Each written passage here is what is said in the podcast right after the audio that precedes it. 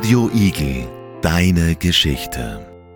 Today's podcast is about music and traveling. My friend Luke is in a choir. Hello. Luke, tell me something about your choir and your journey. My choir's name is Grazer Kapellknaben. We rehearse twice a week. And this year we flew first to Canada and then to New York. Wow, that sounds cool. Tell me something about the flight. How long did you fly? And were you excited? And what did you do in the USA? Before our flight, I was really excited.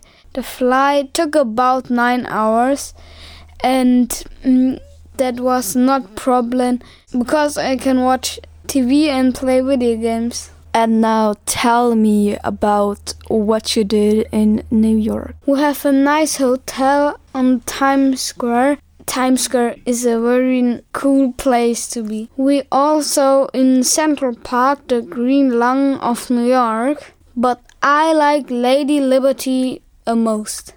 I was also on the ground zero, Empire State Building, and the Trump Tower. And did you also sing with the choir in New York?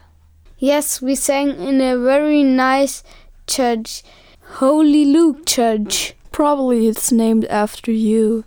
So, Luke, you already told us about the Holy Luke Church, your flight here, Empire State, Central Park, Times Square, and you sang at the Holy Luke Church. Did you sing anywhere else? I also sang in the St. Patrick's Cathedral. This is a really big church. Then we flew to Canada.